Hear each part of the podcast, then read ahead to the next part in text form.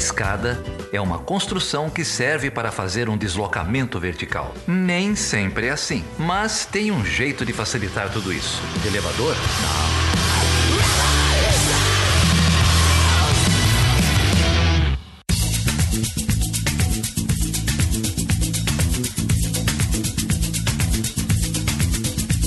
Seja bem-vindo e seja bem-vinda a mais uma edição do Chutando a Escada. O meu nome é Felipe Mendonça. E eu sou Geraldo Daran. O Geraldo, e hoje a gente vai falar sobre o quê? Cara, hoje a gente vai falar sobre uma onda de imigração de venezuelanos no norte do Brasil e a gente chamou uma galera super especialista no assunto. Olha só, a gente vai receber aqui o Leonardo Valente, que já esteve aqui no Chutando a Escada, no chute de número 13 sobre a Venezuela. Ele volta aqui, ele é professor da Universidade Federal do Rio de Janeiro e diretor do novo instituto do, da mesma universidade, chamado Instituto de Relações Internacionais e Defesa. E vai receber também aqui o Gustavo Simões, que é professor de Direito Internacional e diretor da Cátedra Sérgio Vieira de Mello, da Universidade Federal de Roraima.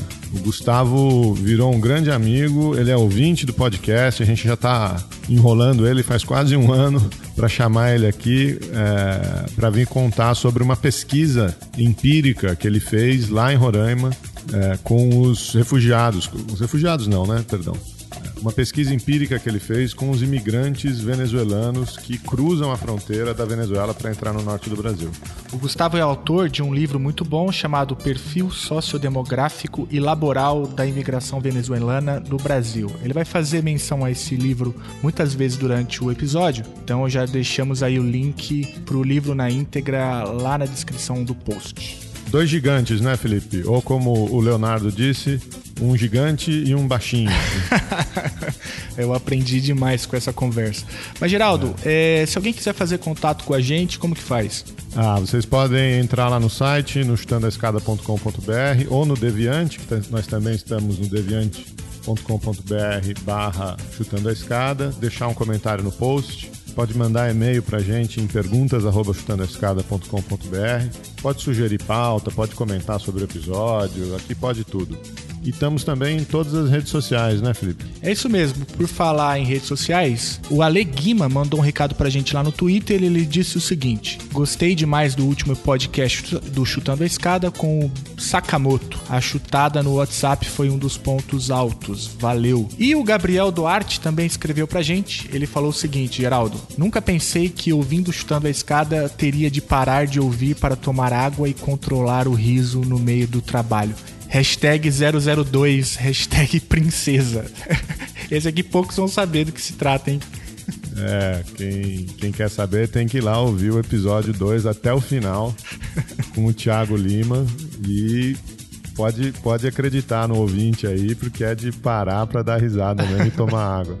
Por falar em Thiago, ele acaba de publicar um livro, cara. Um livro que ele citou no, no último episódio que ele teve aqui com a gente, 43, se não me engano chamado O Protecionismo Agrícola nos Estados Unidos. Acaba de ser publicado pela editora Unesp, o link está aí no post. Tá ótimo, fica aí a indicação. Queria agradecer também aqui o Bruno Miranda, o Matheus Lapchinski e o Conrad Braga, que passaram lá no Facebook para avaliar o Chutando a Escada, deram umas estrelinhas lá pra gente. Lembrando que você, se você puder avaliar o Chutando a Escada no Facebook, no iTunes ou no, no, em qualquer aplicativo de podcast, isso ajuda a gente aí a subir nos rankings e ajuda mais gente a achar o nosso trabalho, a achar o podcast. É isso aí, tem que ajudar a espalhar a palavra. E falando em ajudar, Felipe, queria deixar um salve aqui também para Juliana Franquin. Juliana Franquin é lá do site Eu Amo Podcasts.com.br e ela escreveu um artigo é, sobre podcasts de notícias e política e mencionou a gente lá junto com uns gigantes da área aí, né? O, junto com o Anticast, com o Mamilos, o NBW que já passou uh, por aqui. Então queria agradecer a Juliana aí é, por ajudar a divulgar o trabalho e entrem lá no euamopodcast.com e, e deem uma olhada aí. Geraldo, então vamos pro papo. O papo tá um pouco longo.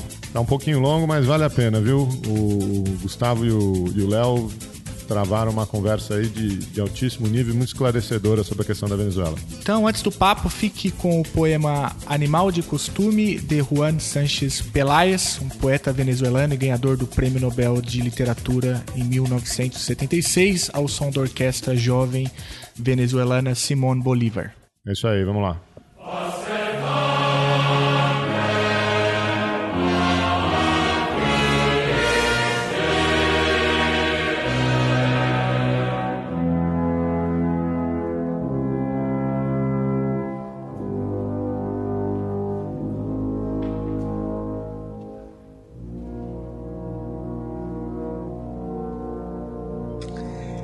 Mi animal de costumbre me observa y me vigila. Mueve su larga cola, viene hasta mí a una hora imprecisa, me devora todos los días, a cada segundo. Cuando voy a la oficina me pregunta, ¿por qué trabajas justamente aquí? Y yo le respondo muy bajo, casi al oído, por nada, por nada. Y como soy supersticioso, toco madera de repente para que desaparezca estoy ilógicamente desamparado. De las rodillas para arriba, a lo largo de esta primavera que se inicia, mi animal de costumbre me roba el sol y la claridad fugaz de los transeúntes. Yo nunca he sido fiel a la luna, ni a la lluvia, ni a los guijarros de la playa. Mi animal de costumbre me toma por las muñecas, me seca las lágrimas a una hora imprecisa baja del cielo, a una hora imprecisa me matará, recogerá mis huesos, y ya mis huesos, metidos en un gran saco, hará de mí un pequeño barco, una diminuta burbuja sobre la playa.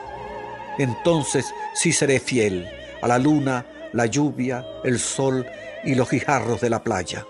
Entonces persistirá un extraño rumor en torno al árbol y la víctima persistirá barriendo para siempre las rosas, las hojas dúctiles y el viento.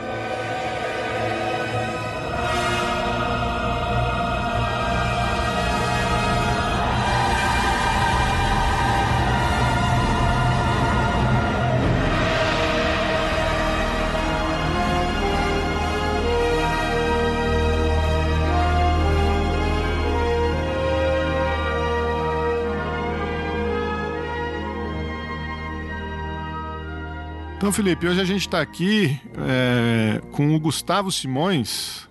Gustavo é professor de Direito Internacional da Universidade Federal de Roraima e coordenador da cátedra Sérgio Vieira de Melo, lá da, da, da Federal de Roraima. Tudo bem, Gustavo? Tudo bom, Geraldo. Obrigado aí pelo convite. Um prazer estar participando com vocês. Prazer é nosso, cara. A gente tá, tá com essa política agora de convidar os ouvintes do Chutando a Escada para gravar aqui.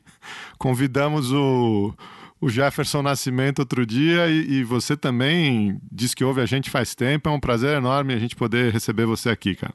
Mas o prazer é meu. De fato, sou, sou um grande fã do trabalho de vocês tenho acompanhado já há algum tempo, faço parte esporadicamente ali do, do, do Telegram, do grupo, e um prazer grande aqui poder contribuir de alguma forma com, com o tema. Gustavo, muito legal ter você aqui. E, Geraldo, não é só o Gustavo, né? A gente tem aqui um outro gigante aqui da área de relações internacionais, que também, inclusive, já esteve aqui no Chutando a Escada, não me lembro exatamente qual episódio, mas foi um episódio sobre a Venezuela. É ele, o Leonardo Valente. Tudo bem, Leonardo? Tudo bem, tudo bom. Muito obrigado pelo convite. Só queria dizer que eu não sou gigante, não. Eu tenho 1,77m. Parabéns pelo trabalho de vocês, excelente, e é um prazer estar aqui mais uma vez. O Léo também teve muito trabalho lá no FRJ, né? Criaram um Instituto de Relações Internacionais de Defesa. O Léo está servindo como diretor do Instituto, então parabéns para vocês aí também, cara. Muito obrigado, estamos aí na luta para tentar fazer alguma coisa bem bacana lá na universidade. É, então, gente, é, a gente convidou vocês aqui para discutir um pouco de novo, né, a, a questão da Venezuela e principalmente é, as influências, ou é, principalmente os impactos é, da crise na Venezuela é, no, no Brasil. Né? O Gustavo está lá na Federal de Roraima, tem uma pesquisa importante sobre os fluxos migratórios, os pedidos de refúgio. Mas antes da gente mergulhar aí nesse trabalho, eu ia te perguntar, Léo, da última vez que você veio aqui, a gente estava é, às vésperas, se eu não me engano, uh, daquele da, da, da, instauração da Constituinte, né? É, que foi instaurada Sim. desde então. É, você tem seguido os acontecimentos na Venezuela? Como é que a situação se acalmou um pouco? É, como é que está o, o, o clima lá? Sim, não, eu tenho, eu tenho acompanhado vou te dizer que com uma certa dificuldade, porque está cada vez mais difícil obter informação com um certo nível de precisão sobre a Venezuela. Isso não é uma tarefa fácil, é cada vez mais custoso, você tem que ter boas fontes, você tem que ter acesso a, a, a, a pessoas que, que você confia, porque o cerco midiático, tanto regional quanto internacional, é algo impressionante. Eu acho que isso vai ser um case para muito e muito tempo à frente né, o que acontece hoje em relação às informações que saem da Venezuela. Mas o que eu tenho acompanhado é situação do ponto de vista de manifestação e do ponto de vista da, da violência na, nas ruas, a situação deu uma acalmada sim. É, o nível de tensão ainda é alto, é, é, a oposição não acalmou porque, porque quer, né? porque na verdade os recursos estão mais escassos, é a informação que eu tenho para se continuar as manifestações. A ajuda que eles esperavam que fosse chegar é, é, não chegou da forma como eles, como eles pretendiam, e a, e a repressão é algo que tem aumentado de uma forma considerável. Então, isso fez com que, com que a situação se tornasse um pouco mais tranquila, se é que a gente pode falar isso, né? Mas o nível de tensão ainda, o nível de tensão é muito alto, a pressão externa é muito forte e acho que a gente pode esperar aí um resultado de uma Assembleia Constituinte, digamos, de, de uma. Eu não gosto dessa palavra para esse termo de radicalização, porque eu vou, eu vou parecer um, um tanto quanto parcial nessa história. Mas é, é, o que eu acredito é que vai, vão acontecer mudanças substanciais no ordenamento jurídico e político da Venezuela em breve. Bom, eu não vou nem te perguntar como é que a situação, como é que a oposição vai receber essas mudanças. Mas... Hoje, hoje mesmo saiu, eu li uma notícia que eu achei assim muito, muito interessante, né? É, a manchete diz o seguinte: Espanha e Argentina não reconhecerão resultados das eleições da Venezuela. As eleições vão ocorrer dia 20 de maio, né? E a Espanha e a Argentina já se anteciparam, dizendo que o que vai acontecer no dia 20 de maio é, não, não, não tem valor. Então, acho que tem um pouco a ver com o que você está falando, né, Léo? De né, um, um, cerco midiático e também uma pressão internacional é, para que o que ocorre na Venezuela parece que está em disputa também, não é? Sim, sim, sem dúvida. Se eu tivesse que fazer uma, uma, uma analogia, uma metáfora, uma coisa desse gênero para explicar o que está acontecendo lá nesse momento, de uma forma mais estrutural, eu poderia dizer para vocês que quer dizer, nós já conversamos sobre isso de uma forma é, é muito interessante na, no, no, nosso último encontro, né, no nosso último debate. Existe um conflito latente na Venezuela entre, entre uma elite ligada a, um, a, a uma espécie de burguesia, né, e, e uma outra elite política ligada a, a, a outros objetivos econômicos e estratégicos. E o que eu posso dizer para vocês é que o nível de relacionamento entre esses dois bateu no teto é, não há mais, digamos assim, uma conciliação possível. Eu acho muito difícil. Ela é cada vez menos provável. Então, o, o desenrolar dessa história será invariavelmente um desenrolar doloroso e violento, seja ele para que lado for. É, eu espero que isso não degringole numa guerra civil, numa fragmentação, ou, ou, ou numa espécie de ajuda externa para alguns dos lados esse seria o pior, o pior cenário.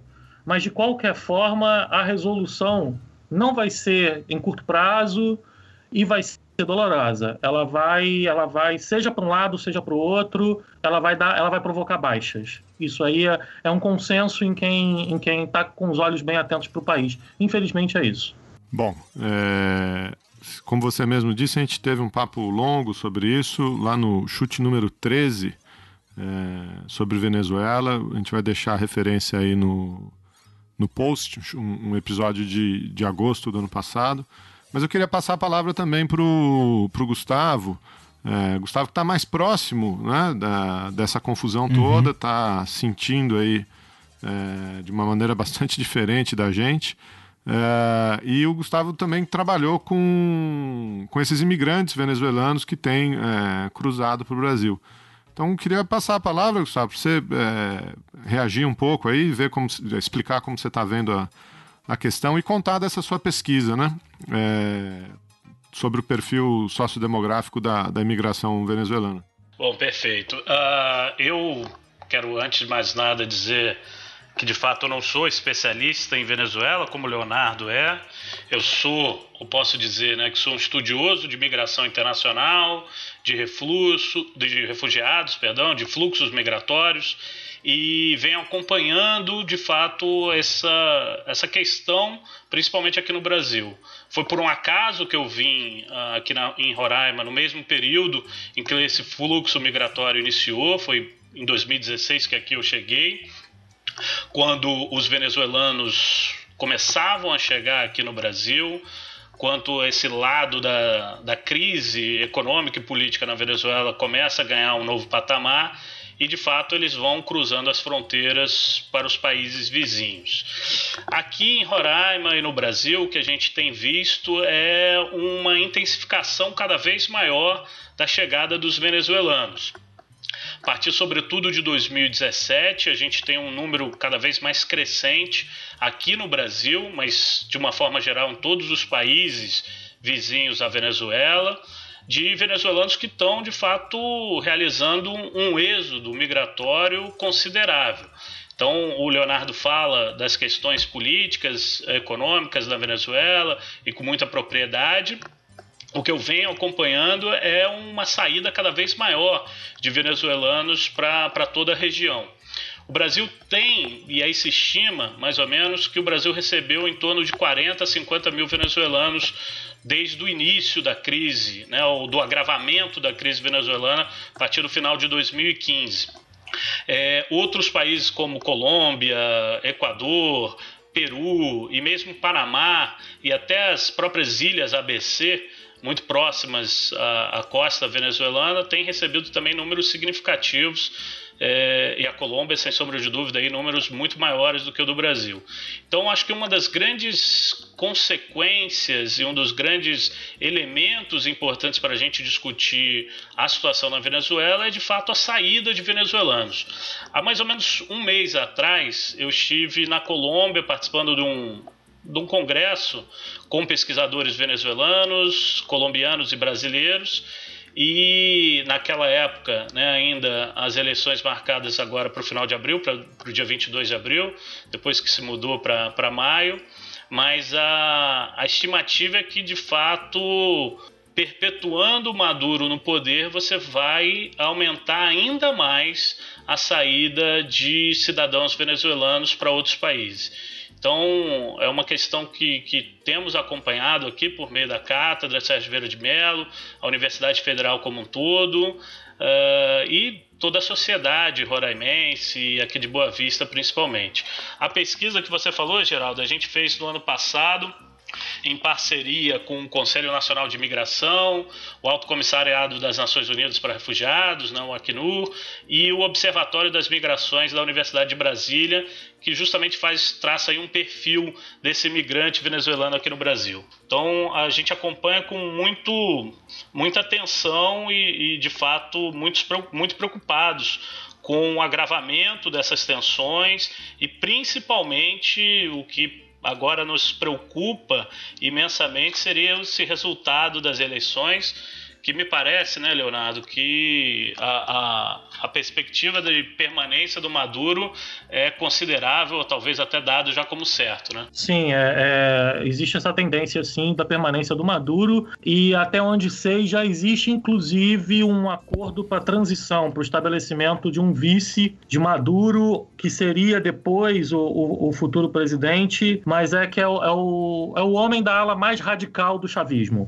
e que parece que Maduro Maduro aprendeu com a história da Dilma e ele resolveu botar um Temer muito pior do que, do que qualquer um que deseja no caso de tentarem derrubá-lo de forma institucional, digamos assim. Né? Então parece que isso já está realmente acertado. Mas assim, é importante ressaltar o seguinte: é... quando eu falo que está acertado, não significa que teremos eleições descaradamente manipuladas. É, não, não é essa a questão. Maduro ainda tem cerca de 30% do eleitorado, digamos assim. Não está isso tudo. Ele não. O, o chavismo tem cerca de 30% do eleitorado. Maduro tem, tem popularidade menor, bem menor, mas o chavismo em si ainda tem mais ou menos 30%.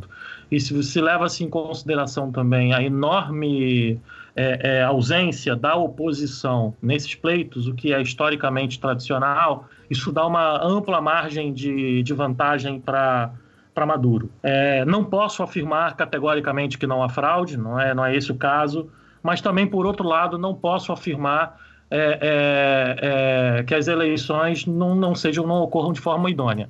Então, nós temos esses dados eleitorais e existe uma tendência, sim, de permanência do, do presidente. É, sobre as eleições, eu achei interessante é, essa sua fala, porque de fato não há como como colocar a mão no fogo nem para um lado nem para o outro, né? A gente, é, a gente não tá lá para saber o que que ocorre, o que que vai ocorrer no pleito. Mas o, o interessante é que há uma profecia já declarada, né? De que a eleição necessariamente não deve ser considerada, como, por exemplo, o movimento da Argentina e da Espanha hoje. Então, é uma profecia que se autocumpre. Né? Então a questão é que não importa mais se a eleição é, vai ocorrer de maneira justa é, ela, os atores né, que estão é, de olho, enfim, no, nos movimentos que ocorrem hoje na Venezuela já decretaram, já profetizaram que as eleições não devem ser consideradas. Então não importa mais, né? Exatamente, tem razão na sua avaliação. Isso não é um fenômeno novo, isso ocorre desde que Chaves chegou ao poder. Eu lembro a vocês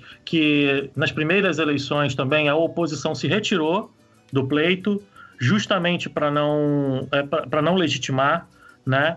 É, essa, essa é uma intercorrência frequente de, de digamos, de, pré, de prenúncio de ilegalidade de eleição. Isso ocorre com muita frequência desde 1999 na Venezuela, especialmente desde 2002. É, é, vai acontecer mais uma vez, com toda certeza, mas agora com a diferença de que o cenário pós-eleição será o cenário da nova Constituição e provavelmente haverá uma mudança muito substancial também no processo eleitoral, né, no processo de sufrágio. É, é, essa também é uma tendência que se espera, que é a alternativa que o, que o chavismo encontrou para fazer frente ao que eles denominam de cerco político internacional. E a oposição topou participar dessa eleição?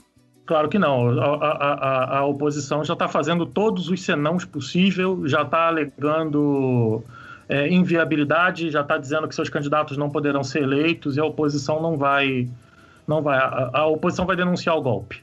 É isso que vai acontecer, mais um golpe. Pra, pra, a, a, estratégia da oposição é dizer que a Venezuela vive hoje sob é, regime ditatorial e que não há condições de se vencer e a única forma de se vencer é retirar Maduro pela pressão popular e pelas ruas e pela ajuda externa. Alguns até radicalizam pedindo intervenção militar externa, seja ela regional, uma, uma, uma, coalizão entre Colômbia, Brasil, aliado pelos Estados Unidos, ou mesmo uma intervenção maior via ONU, via Estados Unidos. O Bom, que é uma, né? Só, só uma informação, o, o, vice que você mencionou é o atual vice, né? O Tarek El Aissami, é esse cara? Exato, o próprio. Você falou que ele é um linha dura do chavismo, é isso? Linha duríssima. Ele, uhum. é, ele é um stalinista, digamos assim, mais radical que o Stalin podemos dizer. É, é, ele é linha dura. Ele, ele, sempre, ele é um histórico chavista a favor da, da radicalização da revolução. Pelo que você está falando, assim, a gente está assistindo, enfim, forças em rota de, co de colisão, né? Porque o vice, que tá, o, enfim, o, e o nome que está sendo construído para substituir Maduro é esse sujeito, considerando o cenário das eleições, que certamente será entendido como golpe, e tudo isso que você falou, enfim, de fato, eu entendo melhor agora a sua análise inicial de que não haverá solução fácil nem de curto prazo e não haverá solução que não seja dolorosa. Exatamente. É, e ainda existem outras variáveis. Existe um pequeno respiro no ingresso de divisas para o governo Maduro por conta do, do aumento do preço do petróleo. Não vai chegar aos patamares aos patamares que Chaves pegou, por exemplo, mas o petróleo tende a subir mais um pouco. Isso dá, dá uma certa, é, digamos assim, folga para Maduro, inclusive pra, especialmente para suas bases sociais. Isso diminui muito a, a, escassez de alimentos, porque permite importação imediata de, de, de, alimentos de uma forma mais fácil, o que reduz um pouco os problemas mais graves. É, há uma, uma intenção da China e da Rússia, intenção de China e Rússia, de aliviarem bastante a dívida externa venezuelana de protelarem a dívida externa venezuelana e, da, e existe um projeto russo-venezuelano de investimento em criptomoedas e de conversão do preço do barril do petróleo para yuan, para a moeda chinesa.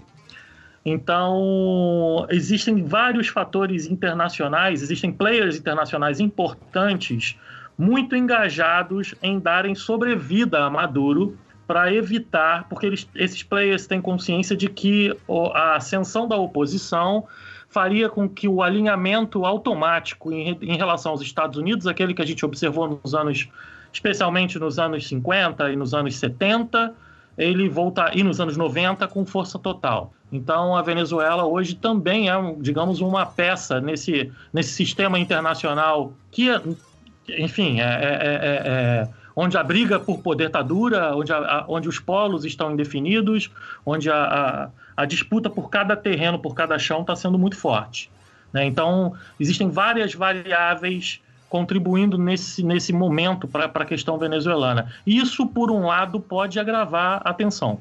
Né? Depende muito também da reação regional dos Estados Unidos em relação a isso. Bom, é, por tudo aí que você falou, Léo, só me leva a crer que é, a gente vai continuar enfrentando esse, esse problema da, da migração e que o Gustavo vai continuar tendo trabalho para fazer, tendo pesquisa para fazer lá, no, lá em Roraima, né?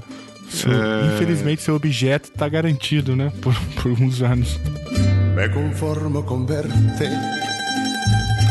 aunque sea un instante. Me conformo con mirarte un momento, nada más, para llevarme lejos el matiz y el contraste. Quedan tus ojos bellos junto a la inmensidad. Quedan tus ojos bellos junto a la inmensidad. Então, se você pudesse é, falar um pouco mais da, desse trabalho, né, Gustavo? Ele, ele foi publicado, eu estou vendo aqui, é, pela editora CRV de Curitiba. Isso, pois é. A gente fez falar aqui um pouquinho então da pesquisa. Foi uma pesquisa encomendada pelo Conselho Nacional de Imigração, contou com, com apoio do Acnur e parceria com a Universidade de Brasília por meio do Observatório das Migrações. A gente fez a pesquisa em julho e agosto do ano passado. É uma pesquisa que tinha como objetivo traçar justamente o perfil do migrante venezuelano, uh, indicar algumas possíveis políticas públicas de acolhimento, uh, de gerência, né, de governança dessa migração aqui no Brasil. Até uma das propostas uh, trazidas pela pesquisa, que agora está sendo implementada, foi a questão da interiorização. Então, uma, uma pesquisa que contou com, com uma série de, de atores e que foi coordenada aqui pela Cátedra Sérgio Vieira de Mello, que atualmente eu estou na coordenação. Ela contou então com uma série de estudantes de graduação do curso de Relações Internacionais aqui da Universidade Federal de Roraima, uh, teve a participação de estatísticos do, do IBGE, uh, professores né, lá do, do Observatório das Migrações, da UNB, professores aqui uh, da Antropologia e das Relações Internacionais da Universidade Federal, e a gente fez então uma, uma pesquisa de duplo corte metodológico. Né? Uma parte foi quantitativa, com aplicação de questionários, com migrantes venezuelanos aqui em Boa Vista, uh, que responderam então esses questionários, a gente traçou esse perfil e fizemos também uma pesquisa qualitativa de cunho etnográfico com os migrantes indígenas também. Porque essa é uma, uma característica também muito interessante da migração venezuelana, é a presença, embora em termos quantitativos pequena, uh, não tão grande, mas de fato muito visível e muito significativa, da, de uma população indígena.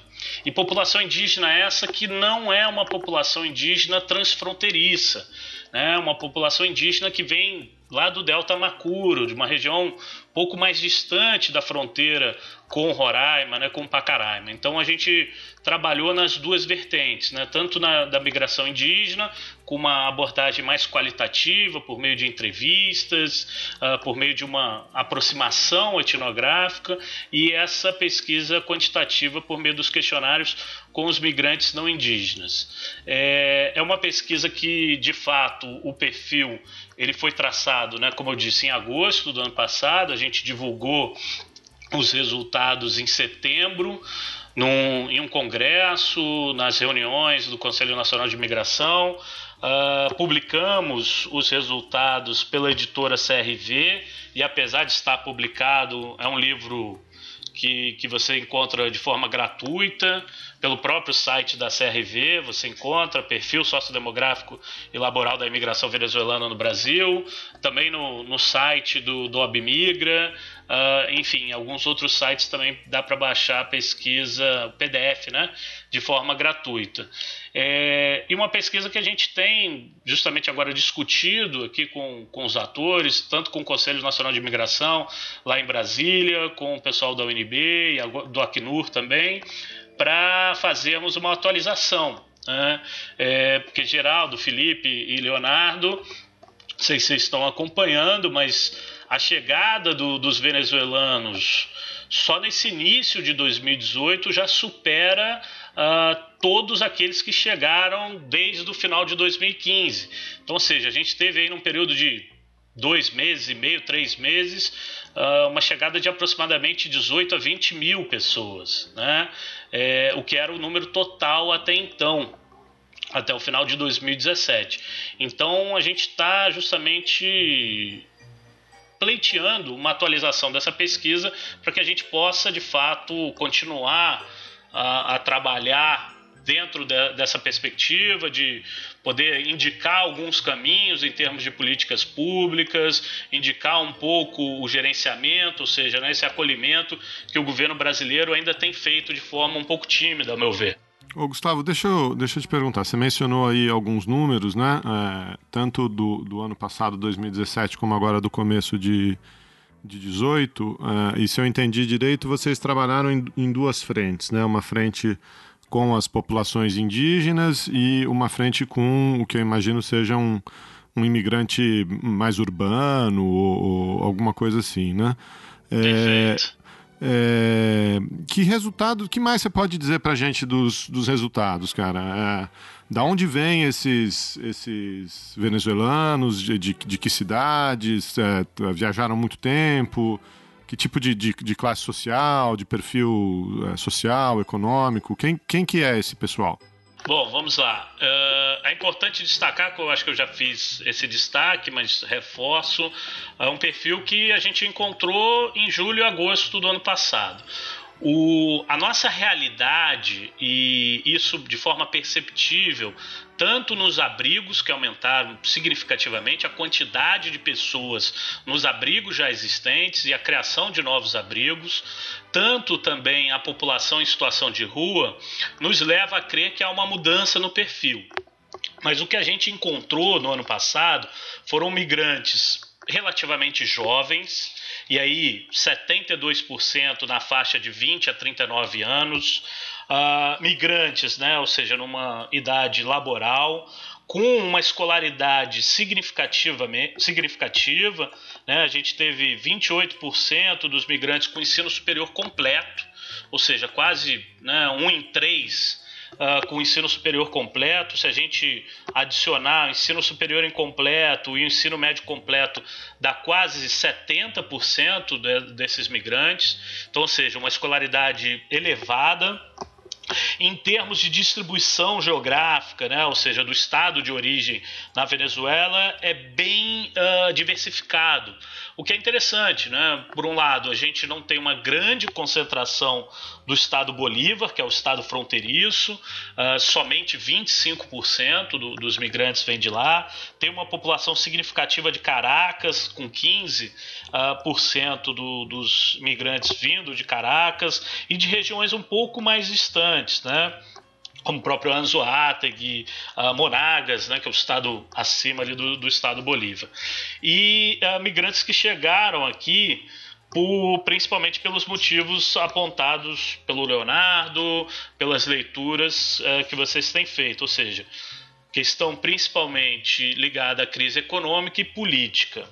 É, eu acho que, grosso modo, a gente seria esse o perfil, ou seja, é um migrante jovem, um migrante de alta escolaridade, uh, com uma distribuição geográfica né, de origem ali da Venezuela significativa e que tem basicamente aí o, o, interesse em buscar um trabalho aqui no Brasil, imigrando sobretudo por, por questões aí da, da crise econômica e política. E eles chegam pela via é, rodoviária ou, ou é, eles chegam aí como? A Venezuela tem tem enfrentado nos últimos anos alguns problemas, inclusive é, problemas relacionados à malha aérea, oferta de voos é, e tudo mais, né? O que de fato tem impactado, inclusive, o destino dessa migração. A migração não vem só para o Brasil, como alguns políticos e, e né, setores da mídia às vezes parecem querer colocar, ela se distribui né, regionalmente de uma forma significativa, mas eles vêm sobretudo por, por via rodoviária, né, por ônibus basicamente por ônibus ou por caronas, carros, enfim, lotações, né? Uh, que eles mesmo pegam, às vezes até de Caracas mesmo, uh, cruzando né, boa parte da Venezuela e chegando até a fronteira, até Pacaraima.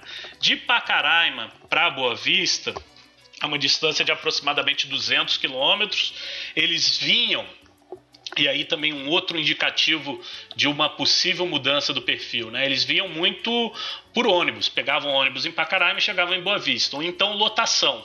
Em Pacaraima você tem uns táxis, lotação, que fazem esse trajeto uh, Boa Vista, Pacaraima, né? Pacaraima, Boa Vista. Agora, e aí já nos últimos meses, sobretudo a partir do final de 2017, tem aumentado o fenômeno dos migrantes vindo a pé de Pacaraima até, uh, até Boa Vista.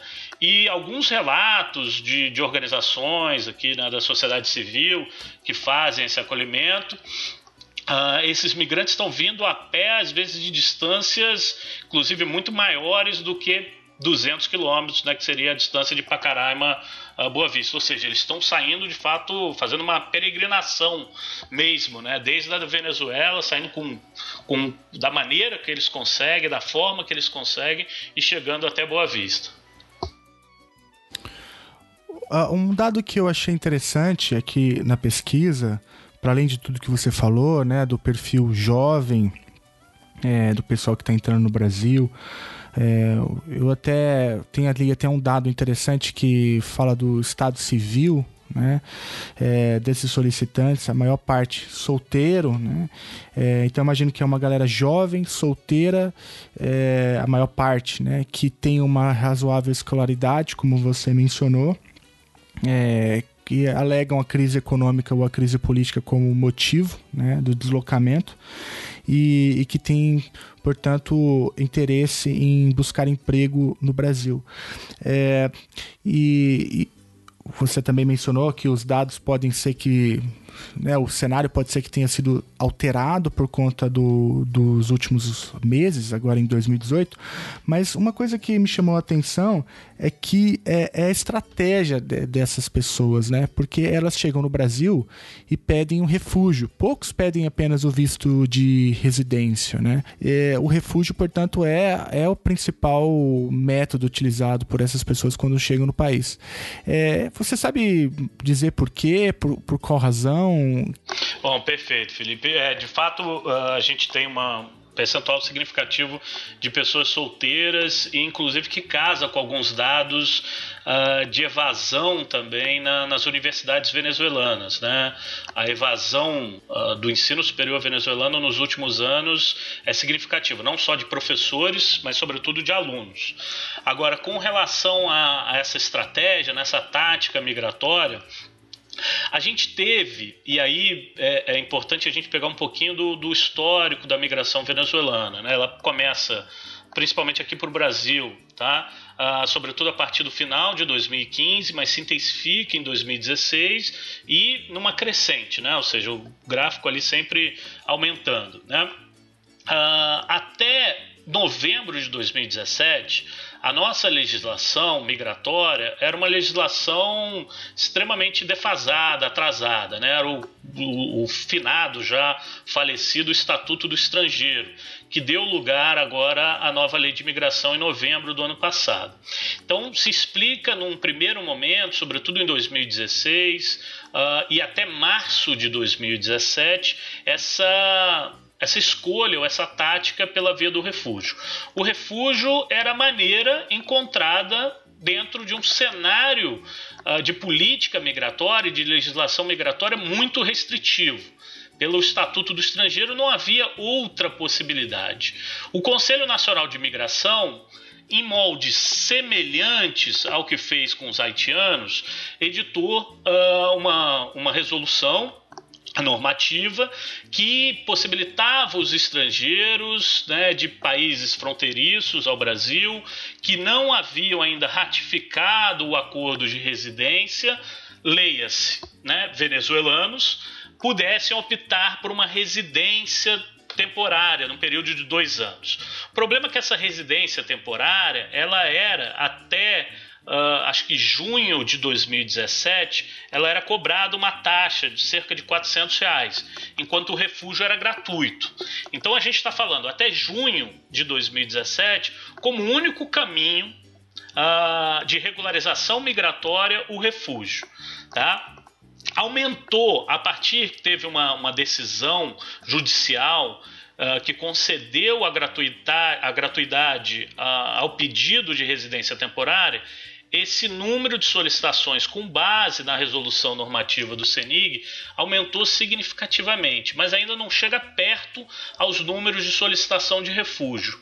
Aí por um outro motivo, não mais da cobrança da taxa, mas também, sobretudo, pela questão dos documentos. A resolução normativa exigia alguns documentos a mais do que o pedido de refúgio.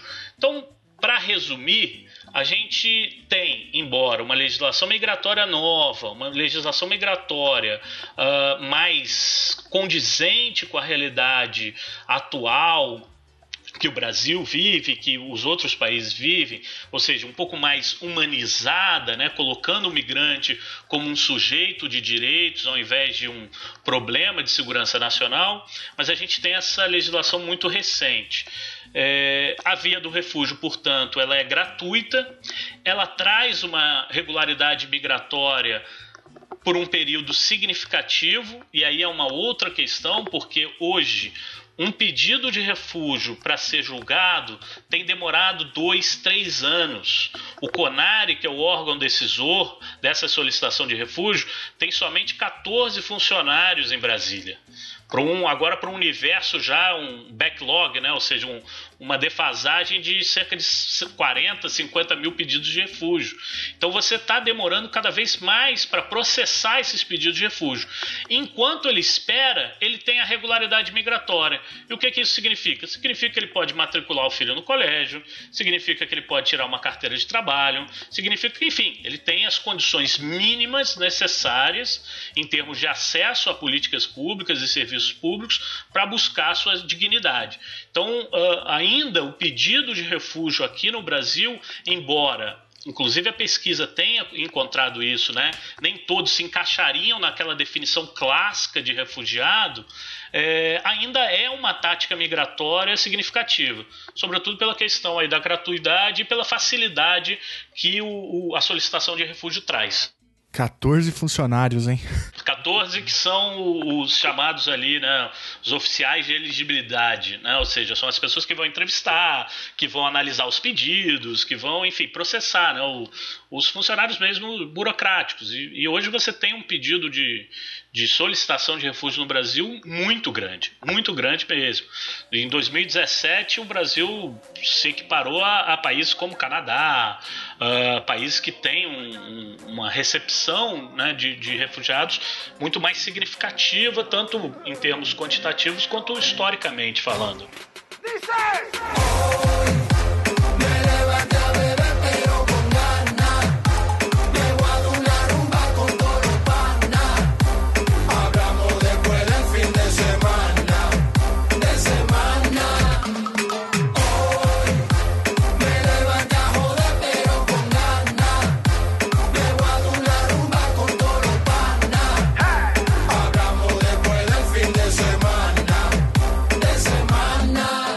Entrar daqui a pouco numa história, é, enfim, nos impactos que isso tem é, para o Brasil em geral, mas aí na região, né? Mas antes queria passar a palavra pro, pro Léo, é, uhum. perguntar o que, que ele acha de, disso tudo, é, principalmente se, se, se, dá a impressão de, de, de, ter um perfil parecido com os relatos de fluxos migratórios que a gente ouve é, para a Colômbia, para outros países da região. O que você acha desse, desse levantamento aí que a, que a equipe do Gustavo fez?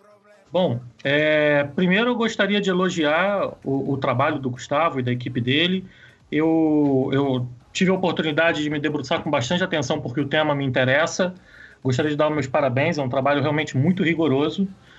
E a, o que eu gostaria de falar, os comentários que eu gostaria de fazer, não tem, é, assim, vejam bem, já estou colocando os senãos, não põe em dúvida de espécie alguma o, o, o trabalho do Gustavo né, nem, da, nem da sua equipe. Mas é, é hoje eu confesso para vocês que eu tenho muito mais dúvidas em relação à Venezuela do que certezas. E a, a, esse trabalho me despertou muitas dúvidas, não pela qualidade do trabalho, não dúvidas em relação ao, ao, aos resultados que o trabalho obteve, mas ele me despertou dúvidas em relação ao que, ao que acontece, não no Brasil, mas o que acontece na Venezuela. É, existem algumas questões que me, me, me digamos assim, me incomodam sobre o que está acontecendo na Venezuela e que essas informações ajudaram a, a incomodar. Vamos lá, vou tentar citar algumas. A, a, primeira delas, quer dizer, a primeira consideração que eu acho que a gente deve fazer é o seguinte: a Venezuela é um país de quase 32 milhões de habitantes, né?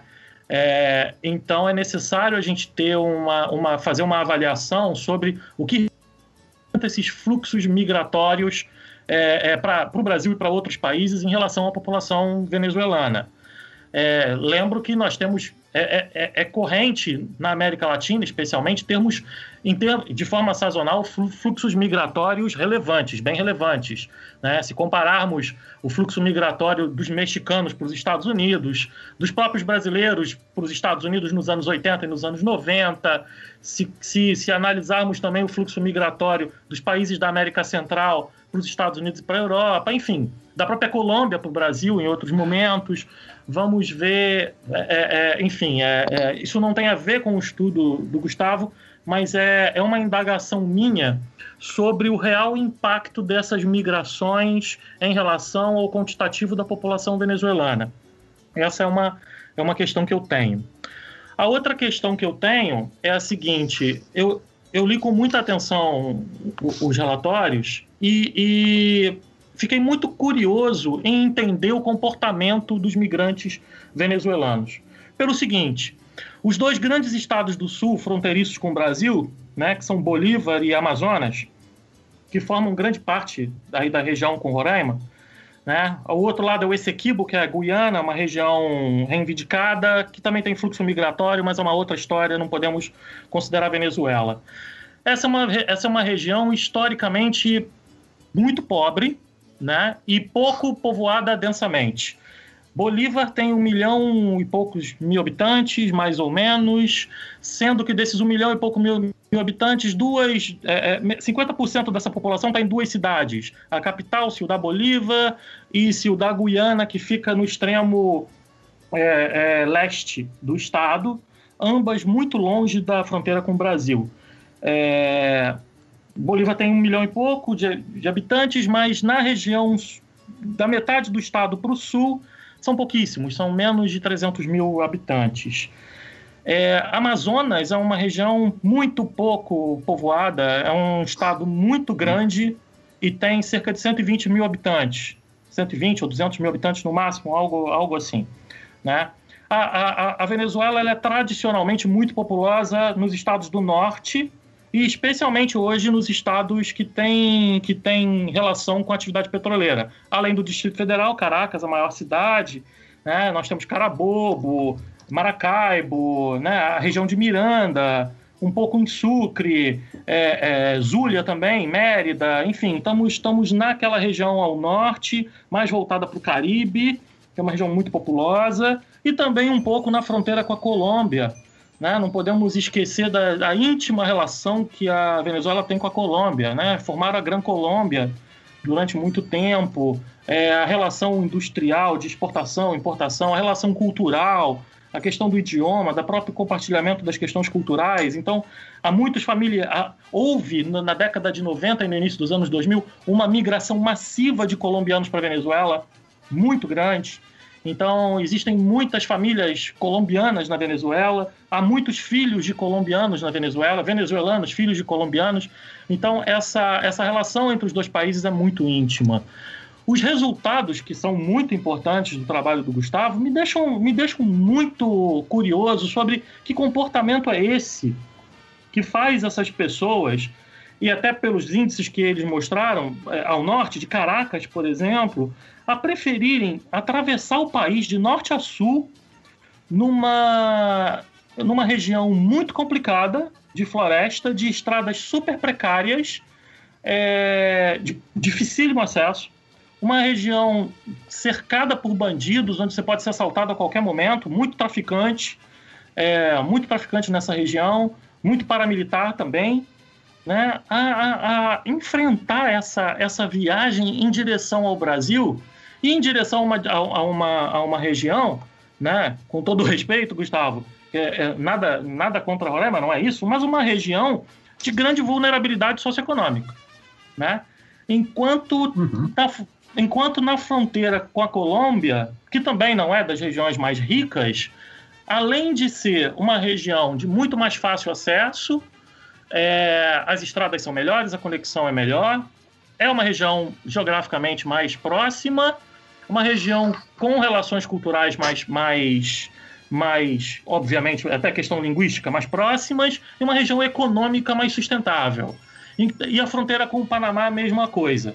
Claro que muito mais gente vai para a Colômbia e vai para o Panamá e vai para outras regiões do que para o Brasil, do que vem para o Brasil. Mas ainda assim, esse é um quantitativo muito relevante, né? De pessoas que optam por fazer esse, esse, esse trajeto pessoas que, inclusive universitários, né, pessoas com boa formação, com qualificação, é, é, a mim me causa, me causa surpresa, mas vejam bem, não é a surpresa não é o questionamento do, dos dados, é a surpresa mesmo, é a tentativa de entender qual é o movimento, o que acontece para que esse movimento aconteça.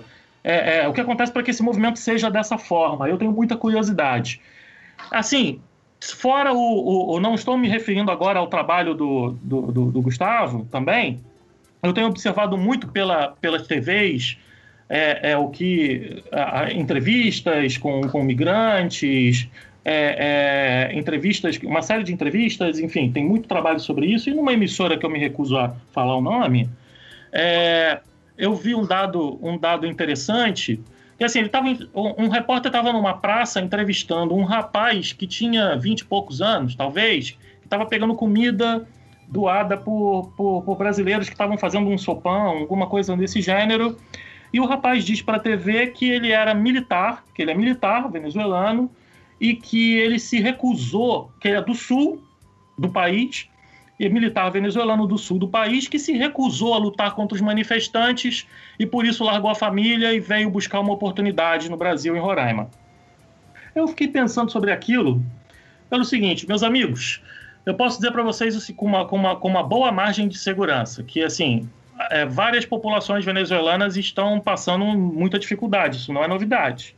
A questão, há, há, um, há, uma, há um endurecimento forte da questão econômica, isso não resta dúvida. Mas eu posso garantir a vocês uma coisa: se existe uma classe dentro da Venezuela que não tem muito problema, essa classe é formada pelos militares. Recebem direitinho, o aumento vem, é, a cota de comida chega e a corrupção corre solta. Então o dinheiro por fora também é livre. É, no sul, não me recordo de nenhuma manifestação, nenhum protesto relevante que tenha acontecido no sul do país contra a oposição. A oposição não está no sul, ela está praticamente fora do sul da Venezuela. O sul sempre foi muito pobre, e não foi o chavismo que melhorou as condições, as condições deles, eles nunca tiveram bem, para falar a verdade.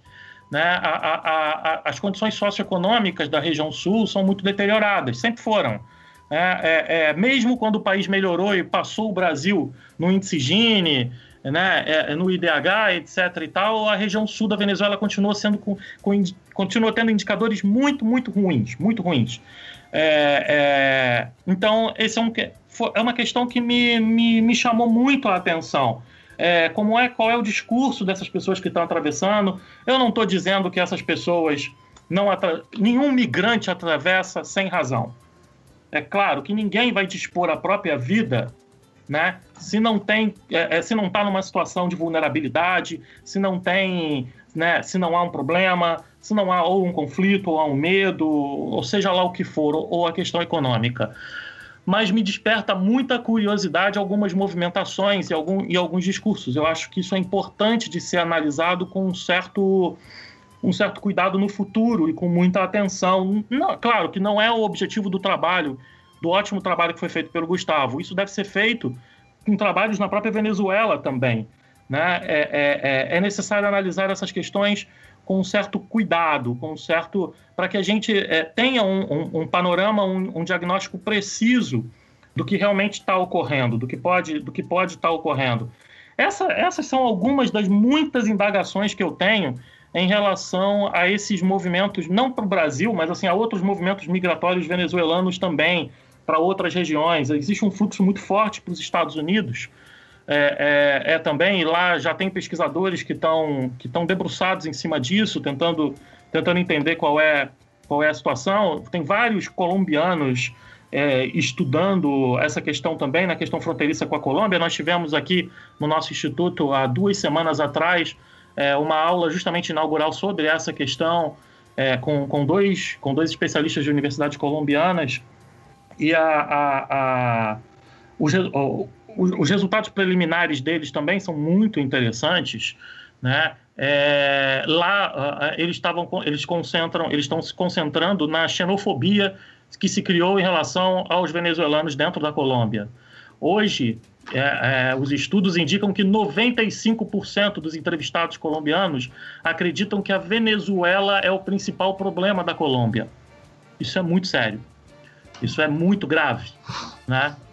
E, isso também é um outro fator de, de indagação muito forte. Mas, enfim, eu queria colocar essas questões apenas para mostrar a complexidade. O Gustavo já mostrou a enorme complexidade dessa, dessa, dessa migração, desse movimento migratório para o Brasil, o quanto isso afeta as regiões de fronteira, o quanto isso também respinga em algumas cidades, até mesmo do Sudeste.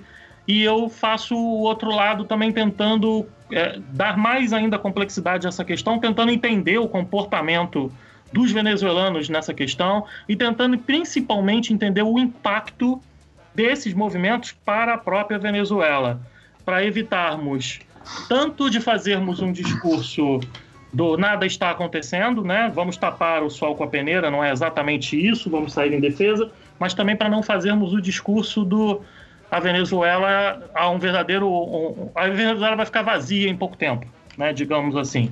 É, é, e, e, nessas questões todas eu confesso muito a vocês. Eu tenho muitas perguntas e não tenho resposta a dar para ninguém. Uh, ô, ô, Leonardo, eu não sei se eu posso tentar uh, responder, acho que alguma das suas indagações. Eu acho que de fato uma, uma questão que você colocou, né, em primeiro lugar, o impacto do número desse fluxo migratório com relação à população total da Venezuela. de fato, em, em, questões migratórias a gente tem uma dificuldade muito grande em precisar esses números, né? Até porque existem saídas e entradas irregulares, uh, você tem pessoas que não uh, acessam né, o, os outros países, ou seja, não cruzam as fronteiras da, pelos canais oficiais. Então a gente tem sempre algumas abordagens, algumas aproximações desses números exatos.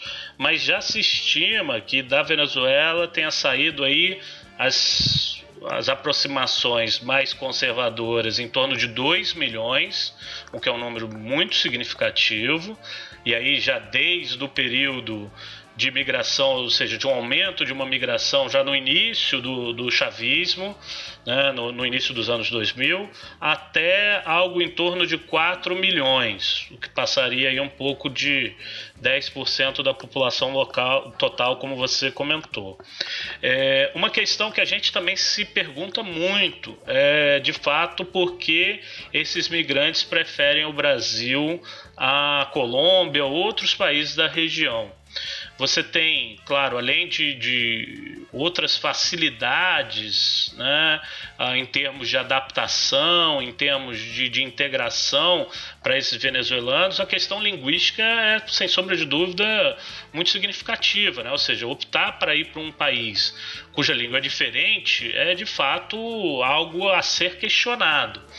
E a gente tem, já de forma mais significativa a partir do início desse ano, sobretudo em fevereiro, mas já desde do, de 2017, um aumento no controle da fronteira colombiana.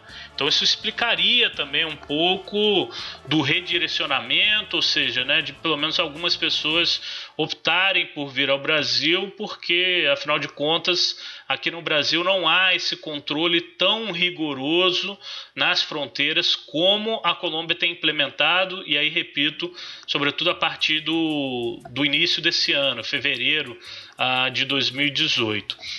Essa seria uma das explicações uh, dessa, dessa vinda dos venezuelanos aqui para o Brasil. Uh, outras explicações aí tem justamente a questão da, da, proximidade com a fronteira, de ficar aqui perto, em Boa Vista e tudo mais, e se concentrar um pouco aqui. Agora, uma outra questão, e que é importante a gente destacar, o número de entradas de venezuelanos no Brasil a partir de 2016 e também seguindo o mesmo a mesma tendência da, da, daqueles que permanecem, o número de entrada de, de, venezuelanos ele é muito maior do que o número de solicitação de refúgio e de pedido de residência temporária.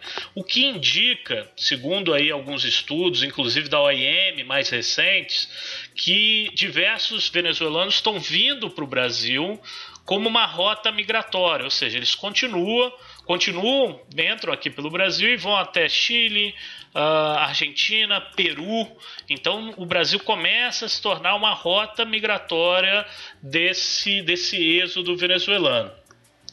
É, a terceira questão que você colocou, e que eu queria fazer também um, uma, uma consideração, é, histórias individuais elas são sempre um pouco mais problemáticas, porque de fato a gente não sabe se aquela, aquele indivíduo está Uh, contando a verdade, se isso tudo é, de fato procede. A gente já teve outros casos aqui que grupos atendi, atenderam, uh, enfim, né, migrantes venezuelanos e, e, algumas histórias que não batiam com informações que a gente buscava, mas é, sempre histórias individuais são muito mais complicadas da gente analisar, né? Então essa história desse militar venezuelano, de fato, é algo para a gente uh, acender um pouco aí o, o sinal amarelo. É, e tivemos, como eu disse, casos aí enfim, né, que, que na verdade as histórias não bateram. Agora, o que escutamos muito e aí é importante a gente destacar que a Universidade Federal de Roraima tem atuado de uma forma muito significativa na questão.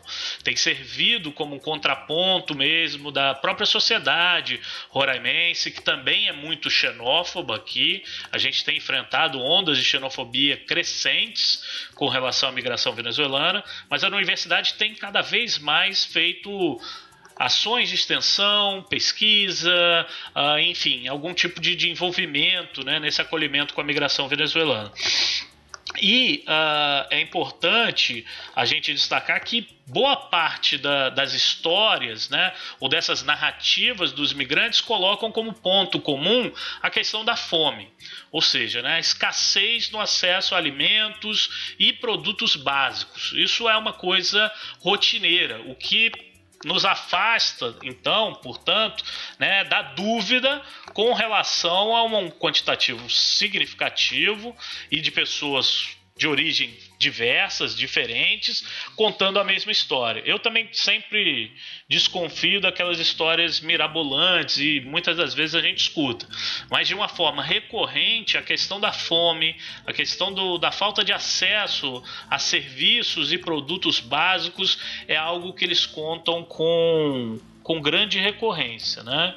Então eu queria só pontuar, não, evidentemente não discordando aí do, das suas colocações, mas pontuar que já é significativo sim a saída do, dos venezuelanos em termos totais da população, já é algo uh, muito muito impactante, mesmo se a gente for para as estimativas mais conservadoras e algum tipo aí de, de explicação porque eles prefeririam vir para Roraima, vir para o Brasil, uh, em detrimento de outros países que teriam aí um pouco mais de acesso e de facilidades em termos de adaptação, de integração.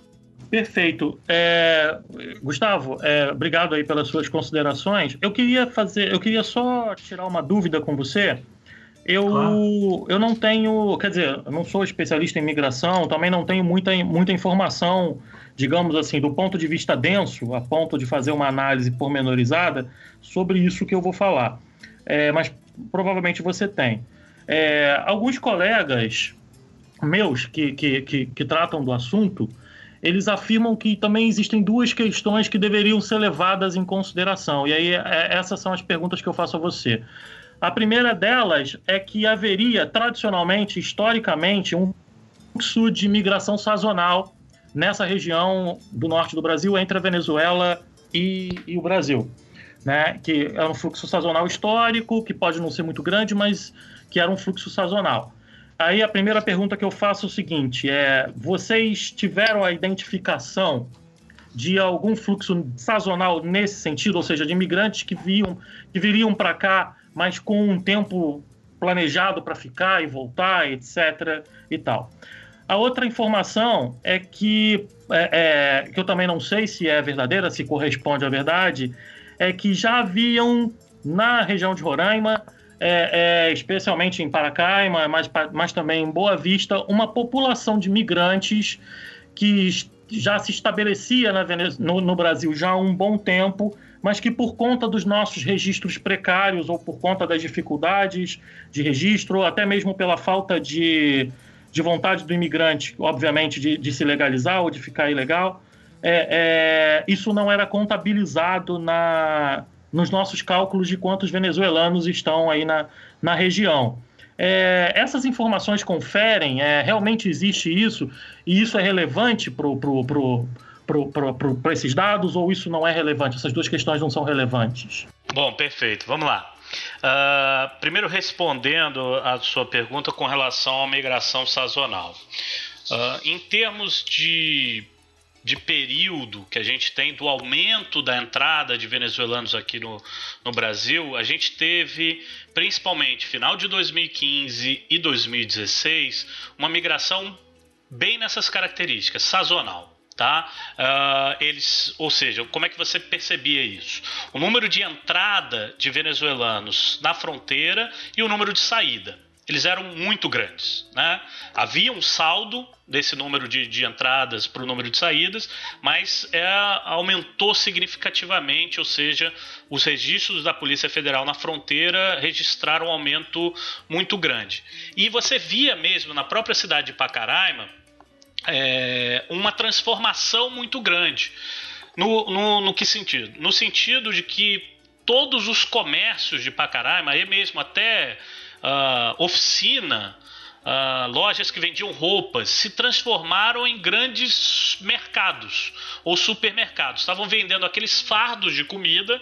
Os venezuelanos vinham com carros, ou alguns até vinham em excursão, em ônibus, caminhões também, em grande quantidade compravam toda aquela mercadoria, como eu disse, estava né, espalhada não só nos mercados e no centro de distribuição, mas toda a cidade de alguma maneira participou dessa venda desses produtos e voltavam para a Venezuela. Então a gente tinha uma, uma migração que a gente chama de migração pendular, né? Eles vinham e voltavam ali de forma significativa.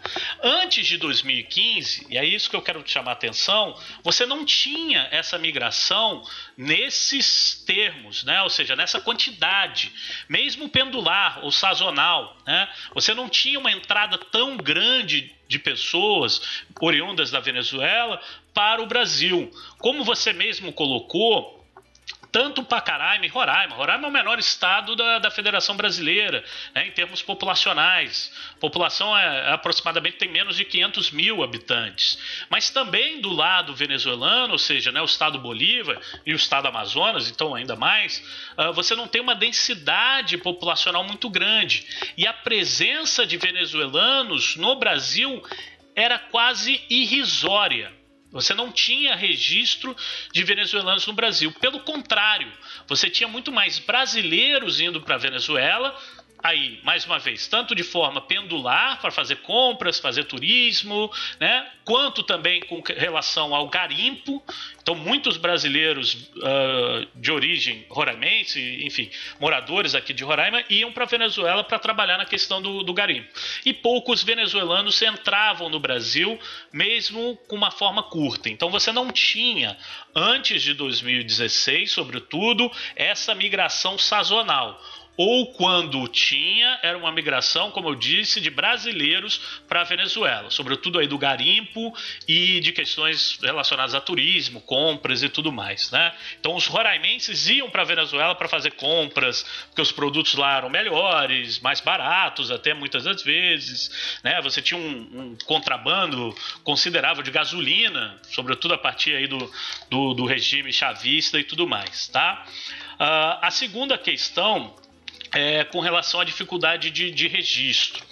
É, isso eu, eu não vou discordar totalmente, eu acho que de fato a Polícia Federal tem uma presença maior sobretudo em Pacaraima, a partir do aumento dessa migração venezuelana, tá? Então você não tinha uma presença tão grande do, dos órgãos né, governamentais, mas sobretudo da Polícia Federal. Havia um posto, claro, de controle migratório, de controle ali da fronteira, mas o efetivo ele foi muito intensificado nos últimos dois anos. Então, claro que pode haver algum registro, mas até conversando com, com as pessoas que moram aqui há mais tempo, eu estou aqui simplesmente dois anos, né? Eu brinco dizendo que eu cheguei junto com os venezuelanos, mas uh, as pessoas que moram e residem aqui há mais tempo, que estudam a questão migratória também, não só a, a população né, geral, uh, você não tinha presença significativa de venezuelanos aqui, seja de forma regular, com registro, seja de forma é, irregular. Você não tinha, como tem hoje, né, uma população considerável trabalhando em serviços como garçom. Uh, e aí, claro, evidentemente, o impacto que você tem dessa migração nas ruas.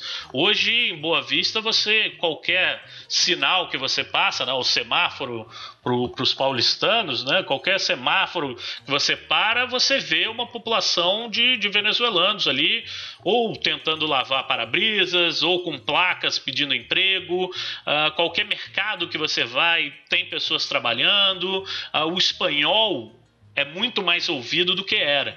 Então, uh, as duas questões eu não coloco elas como significativas, né? Ou seja, você não tinha uma migração sazonal uh, ou pendular, né? Brasil-Venezuela. Se tinha, pela questão do garimpo e do comércio ali, formiga uh, e turismo, etc., na região de fronteira, era muito mais do lado brasileiro para a Venezuela e com relação à dificuldade de registro, de fato, eu não descarto, não afasto totalmente um pouco essa dificuldade de registro, até pela presença da Polícia Federal, mas uh, não havia uma presença significativa como você tem hoje. Né? Tanto na capital, Boa Vista, como em outras cidades do interior também. Não só Pacaraima. Né? Os venezuelanos estão, de fato, indo para outras cidades do, do interior de Roraima e alguns até passando aqui por Roraima, indo para Manaus, para Belém, para Santarém e agora com esse processo de interiorização cada vez mais chegando em São Paulo, Cuiabá, etc. e outras cidades aí do Brasil.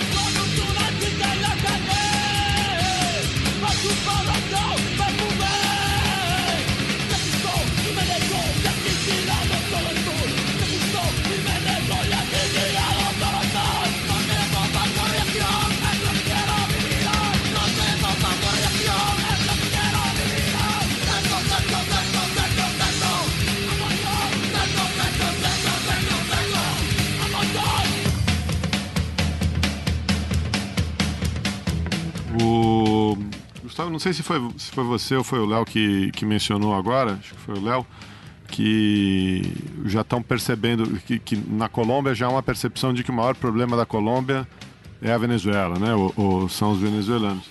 Eu ouvi isso é, e, e, se você perguntar, eu sou de São Paulo, se você perguntar para um, um pessoal aqui em São Paulo, eles vão concordar com esse tipo de. vão concordar com esse tipo de afirmação, ou vão dizer que o problema são os haitianos ou os, os bolivianos, mas. É... é... muito, é muito complicado, Geraldo. É, tem essa. Detalhe, ressalto duas coisas. É essa percepção de que os venezuelanos são o principal problema, mas também que a Venezuela é o principal problema. Isso é muito grave, né?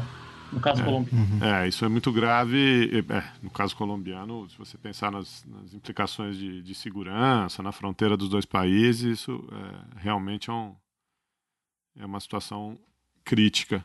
Mas eu queria te perguntar, é, enfim, se eu estou é, sendo irônico aqui com os meus conterrâneos paulistas e paulistanos, é, do impacto dos venezuelanos na vida deles. É, eu imagino que aí em Roraima é, a situação seja um pouco diferente, né? Que vocês efetivamente tenham um contato é, mais próximo. Você estava aí descrevendo a população cada vez mais presente nas, nas cidades. É, queria entender um pouco que, que, tipo de demandas isso coloca nas, nas políticas públicas aí, na, na vida cotidiana de vocês e, e, e como que as instituições estão lidando com isso. Você mencionou aí a sua universidade. É, imagino que as prefeituras, que o Estado esteja tentando uh, tomar algum tipo de atitude. É, como é que está a situação aí no, mais, por, mais perto do, do campo aí? Bom, vamos lá, Geraldo. É, com relação a, um impacto da migração e aí, sobretudo, esse sentimento de xenofobia, é algo que de fato a gente tem presenciado cada vez mais. Uh, Roraima, e isso é importante a gente colocar, é, e não é nenhum tipo de, de, de, crítica ao Estado, né? Até o Léo foi muito cuidadoso quando comentou e tudo mais, né? Situação econômica de Roraima e tudo mais. Roraima é um Estado que tem uma precariedade generalizada, tanto em termos de ofertas de serviços públicos, de infraestrutura, uh, enfim, de economia, de dinamismo dessa economia. Então é uma região pobre do Brasil né, do extremo norte do Brasil. A gente está no, no final da linha em termos logísticos, então o frete muitas das vezes transforma produtos em produtos caros, né? Quando chegam aqui, uh, a gente tem uma dificuldade de, de oferta de, de voos para outras cidades do Brasil. Uh, enfim, então uma, uma região muito isolada e com uma economia muito precária. A questão é que alguns setores uh, políticos aqui de Roraima, e os senhores devem conhecer né, alguns desses setores que hoje têm um, um protagonismo nacional muito grande, alguns desses setores políticos pegam a situação da migração e transformam como o grande culpado, né? Ou seja, o migrante venezuelano é o grande culpado de todos os problemas de Roraima. Como se Roraima, antes da migração venezuelana, ou seja, antes de 2016, 2015, fosse o melhor estado do, do Brasil, né? o melhor estado, inclusive, talvez do mundo, segundo esses setores políticos. O que de fato não é verdade. É, você já tinha uma precariedade, como eu disse, na oferta de serviços públicos. Então, questão de saúde, hospitais públicos já sofriam uma sobrecarga grande com a população local. É evidente que a gente está falando de um estado, como eu disse, né, com pouco menos de 500 mil pessoas. A, capital, Boa Vista, concentra quase 350 mil, se eu não me engano, no último censo. Se estima que este, estejam aqui em Roraima a partir de, do, dessa, dessa intensificação do fluxo migratório venezuelano, cerca de 40 a 50 mil venezuelanos. Então, ou seja, é um impacto Muito significativo. Uhum. Né? É, é, mais de 10% da população simplesmente aumentou. Né? Ou seja, você tem aí um, um, inchaço muito grande. E, evidentemente, que isso vai impactar serviços que já eram precários antes. Então, a, a situação da saúde, que foi uma das primeiras, inclusive o primeiro decreto de, de emergência do governo do Estado, uh, foi um decreto com base no, em números de saúde, de atendimento uh, e tudo mais. Né? Ou seja, falta de leitos, uh, pedindo justamente recursos. E essa é uma outra questão que a gente tem que falar em termos de resposta, né, Geraldo, que você perguntou uh, aqui dos, dos governos. Uh, o, o, estado de Roraima, até pouco tempo atrás, a gente pode dizer, né, uh, em termos políticos, era um território. Ou seja, estava subordinado à União, estava né? subordinado a Brasília. Uh, ganha autonomia, né? ou seja, transformado em Estado em 88 com a Constituição. E é um Estado que depende muito de recursos oriundos da União. Então, até mesmo como tática e como uh, tentativa de, de, angariar um pouco mais de recursos, essa foi, a, foi a, a, manobra do governo estadual de decretar uma situação de emergência na saúde pública. É um Estado que não gera riquezas uh, suficientes né, para ter qualidade nos serviços que oferece. Então, ou seja, depende muito do repasse uh, do governo federal. E uh, essa é uma outra questão importante. O governo federal ele demorou muito para atuar, mas muito mesmo. O governo federal vai ter algumas respostas agora no início do ano, né? quando o aumento da migração venezuelana já é uh, muito impactante na, na, na, região, aqui no estado, e ele edita aí algumas duas medidas provisórias né, para lidar com, com a questão da, da migração venezuelana, uh, que a gente pode até depois né, é, discutir um pouco o, os problemas dessa, dessa gestão. Mas há uma chegada tardia do governo federal e uma incapacidade, tanto em termos. Uh, políticos mesmo do governo do estado, que é um governo formado por uma oposição Uh, ao grupo político dominante, né, que tem uma influência uh, em Brasília e tudo mais. Então é um, um governo estadual que está muito isolado e a prefeitura de Boa Vista é, teve uma ação também muito antagônica com, com a migração venezuelana. A prefeitura e o Estado, em menor medida, mas ambos, uh, adotaram um discurso de que migração não é um problema deles, migração é um problema federal.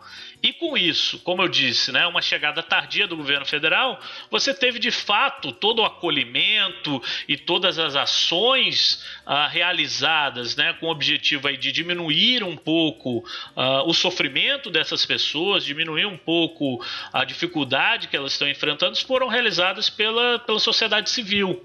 Então, órgãos ligados à igreja, à própria universidade, tem aí o seu papel e sua importância, né? Algumas organizações da sociedade civil que de fato estão ali com a mão na massa, estão de fato fazendo o trabalho que deveria ser uh, do governo estadual, do governo municipal e do governo federal. Essa é de maneira bem resumida, né? A gente pode explorar, evidentemente, um pouco mais, mas de maneira bem resumida, um pouco das respostas uh, do governo brasileiro, de uma forma geral, à questão venezuelana queria aproveitar o, esse gancho, né? Porque, se não me engano, quando a gente gravou a primeira vez com o Léo, lá em agosto do ano passado, eu fiz uma provocação, né? Que era a seguinte: falei, Léo, é, tira a Venezuela da, da boca, né? Do, do Temer e da, enfim, da sua, da, do, do, seu diplomata época, o José Serra, o que sobra da política externa brasileira, né? Eu fiz, fiz essa brincadeira. Mas é, ali eu estava querendo provocar o Léo justamente nessa direção, né? De que a, a nova diplomacia é, brasileira que foi implementada lá pelo José Serra, né, que depois daquele discurso dos 10 pontos, e inclusive um dos pontos era o fim da ideologia, né, é, tudo aquilo que a gente assistiu, é, era uma nova política externa que, entre outras coisas, é, colocava né, a Venezuela como um, um, eixo importante da condução da diplomacia brasileira. Eu acho que depois, com a Luísio Nunes, até por conta do papel que ele já desempenhava no Senado, que tem um, ele tem um, né, um largo histórico de, de falas e de é, reflexões sobre a Venezuela, e eu não estou aqui me referindo à qualidade dessas reflexões, mas é, isso, isso é fácil de, de procurar e de saber quando ele assume, eu acho que fica ainda mais evidente que a Venezuela seria um, um elemento central da política externa brasileira, é, seja ela qual for, né? Enfim, é difícil até de falar considerando a conjuntura nacional. É, e agora você, é, Gustavo, fala de uma de um de um de um de uma de uma situação, né, que é, é para mim muito paradoxal você diz que o governo federal demora né, para tomar alguma atitude em relação a que você vive aí no estado de Roraima. É, e aí é o seguinte, né? Enfim, é, e o paradoxo seria justamente esse. Afinal de contas, né? O que, o que é a Venezuela nesse imaginário da política externa brasileira. Parece que é muito mais um símbolo né, que, que, que diz respeito às forças políticas internas que estão em disputa do que de fato uma, uma reação, é, enfim, genuína né, no sentido de resolver um problema de um país vizinho e amigo. Né? É, então eu faço essa pro, pro, provocação, Léo. Qual que é o papel então que a Venezuela desempenha? O Geraldo já até chutou uma escada aí, né? Quando se referiu à, à maneira como os nossos amigos paulistas e paulistanos enxergam a Venezuela. Porque do ponto de vista prático, o venezuelano não é o problema é, para o paulista, né? Mas do ponto de vista do imaginário, do simbólico, a Venezuela ocupa um papel importante hoje no debate político brasileiro, né? Acima de tudo. Rapaz, eu tenho uma enorme dificuldade em identificar hoje, não o papel da Venezuela na política externa brasileira, mas eu tenho dificuldade de identificar. eu confesso para você, porque como é que eu vou identificar o papel de um, de, um, de um país numa política que eu não sei qual é? Sinceridade, eu tô sendo. Parece que eu tô. é, mas eu entendo a sua dor. Eu tô na mesma situação, né? é, eu posso talvez assim, uma vez, é, há pouco tempo eu fiz assim, vou fazer uma análise da política no Facebook, aquelas coisas de Facebook, vou uhum. fazer uma análise da política externa brasileira atual. Aí assim, deixei dois espaços em branco, falei, pronto, espero que gostem. mas, mas até Deixa, deixa eu então é, dar um passo adiante, é porque o, o... vai lá, vai lá. Só para não, é, é, é, é a, a, Venezuela tem um papel retórico muito importante. Isso aí não é é, é um fato. Mas eu acho que é uma construção que não passa só pela política externa brasileira. E acho que hoje passa menos por ela. Acho que a política externa brasileira hoje, como quase tudo no Brasil, é reativa, né? Hoje a gente está mais reagindo a estímulos do que propriamente adotando políticas ou diretrizes. Não há mais essa preocupação, especialmente agora em ano de eleição, isso então foi pro pro Beleléu, mas certamente a Venezuela vai fazer parte aí das plataformas de campanha, do ponto de vista retórico, né? Quando se falar em política externa, no momento que se falar em política externa, mas mais no momento que se falar do governo do PT, coisas assim correlatas. Mas existe uma, uma, uma construção retórica, e isso eu acho que passa por uma construção midiática, passa por uma construção.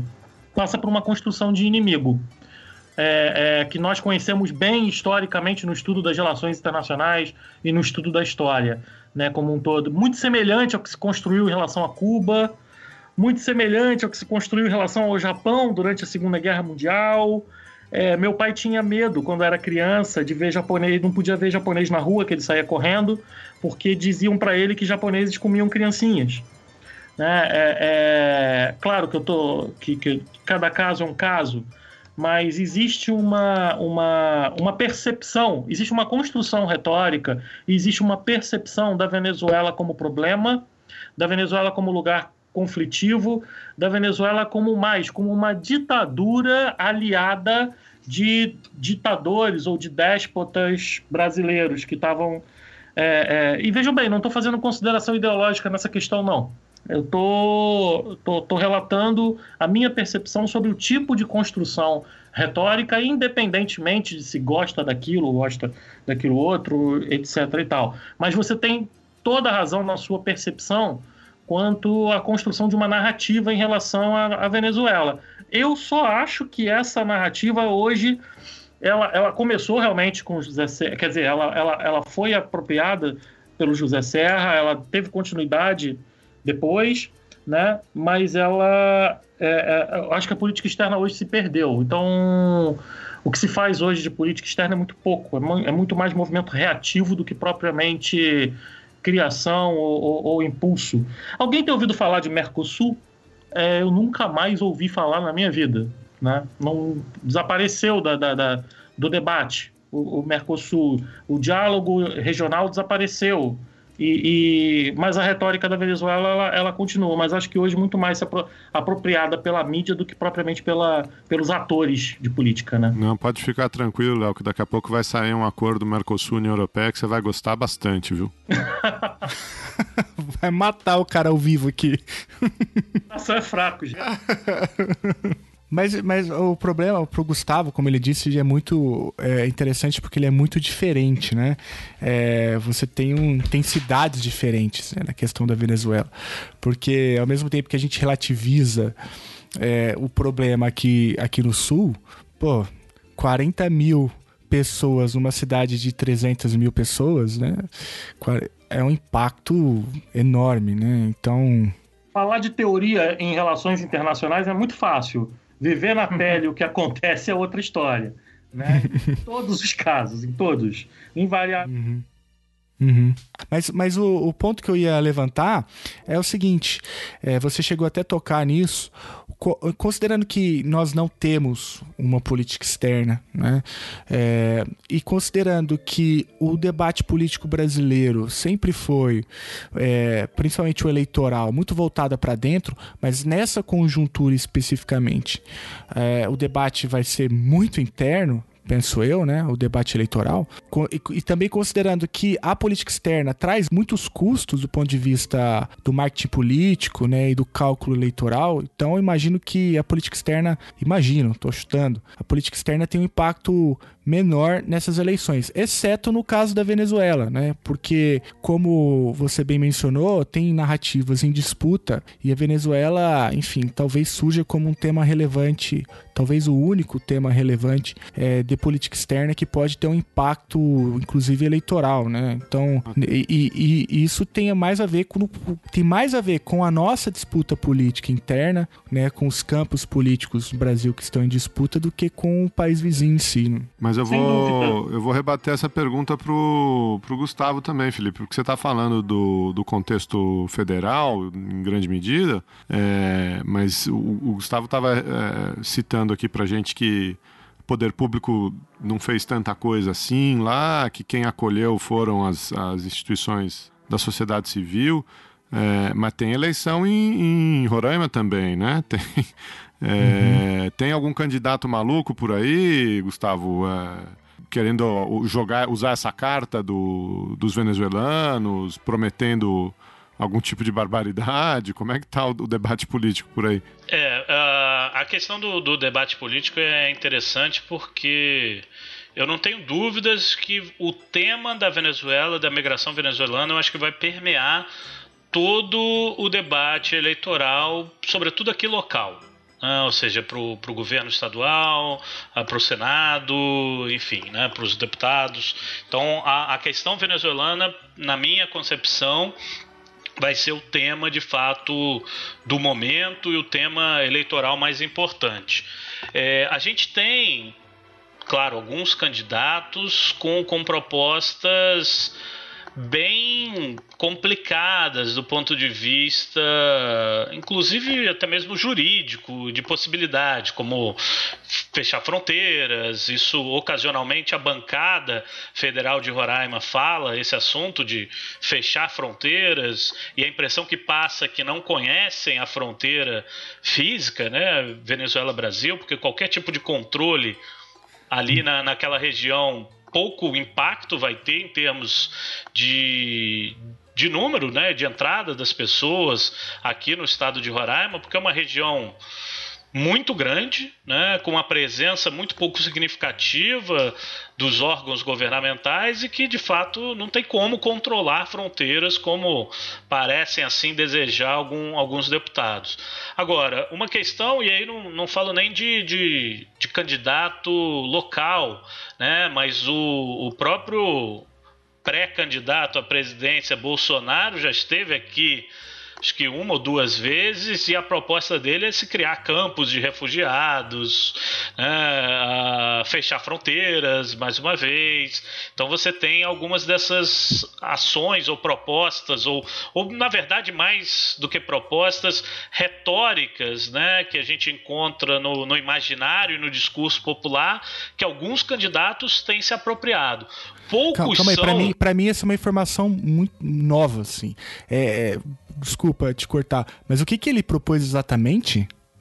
Bom, o Bolsonaro propôs é, campo de refugiado, fechar as pessoas em campos de refugiados, ou seja, controlar todo tipo de, de acesso uh, das pessoas aqui para Roraima e aquelas que já estão aqui serem confinadas em campos. Né, você colocá-las num, num, campo de refugiado. Essa é a proposta do Bolsonaro, que, se eu não me engano, inclusive deve vir, acho que outra vez para cá. Ele é um que tem utilizado o discurso do, da Venezuela e enfim né, essa construção como vocês colocaram muito bem uh, do inimigo venezuelano né, e agora principalmente do, dos migrantes venezuelanos mas assim só para terminar eu acho que vários candidatos, e a grande maioria, eu diria, são candidatos que estão utilizando esse discurso popular, esse discurso de xenofobia, contrário à migração venezuelana, para justamente ganhar um pouco mais de apoio, né? Aquele raso discurso do, né, farinha pouca, meu meu pirão primeiro, né? Então, ou seja, adotar aí as próprias uh, pessoas, né, os brasileiros, dos recursos, dos poucos recursos que têm, em primeiro lugar, em detrimento aos venezuelanos. E essa é uma questão que recorrentemente, agora o Exército que está à frente das operações com, relacionadas ao acolhimento e ao gerenciamento da migração venezuelana, são as Forças Armadas, mas sobretudo o Exército, uh, recorrentemente o coronel que é o assessor de imprensa do Exército Brasileiro nessa questão venezuelana, ele sempre faz questão de dizer: né, estamos aqui resolvendo o problema da migração venezuelana para os brasileiros, para os roraimenses. Então, acho que esse é um pouco o discurso que vai ser utilizado, em alguma medida, por alguns candidatos um pouco mais radical e de maneira mais absurda, como essa do, do Bolsonaro, por exemplo, e outros candidatos se colocando aí até de uma maneira um pouco menos ostensiva, um pouco menos agressiva com os migrantes, mas de fato nem mesmo a esquerda aqui em Roraima, a pouca presença da, do, dos partidos de esquerda tem se posicionado de forma mais uh, solidária a esses migrantes venezuelanos. É, é uma realidade um pouco chocante essa, essa, essa afirmação do, do Bolsonaro, né? mas eu não, deve, eu não deveria ficar chocado com isso, com isso porque faz todo faz todo sentido na construção da retórica dele, né? De criação de campo de refugiado, enfim, de trazer o discurso da xenofobia. É, é, é um, na, verdade, na verdade, essa situação migratória e a situação política venezuelana é um prato cheio para a extrema-direita. Né? É, é, clássico isso. Né? É, certamente ele vai cortar essa bola na, na campanha. O que me assusta muito e o que me faz lamentar é que, infelizmente, esse tipo de, de discurso reverbera, né?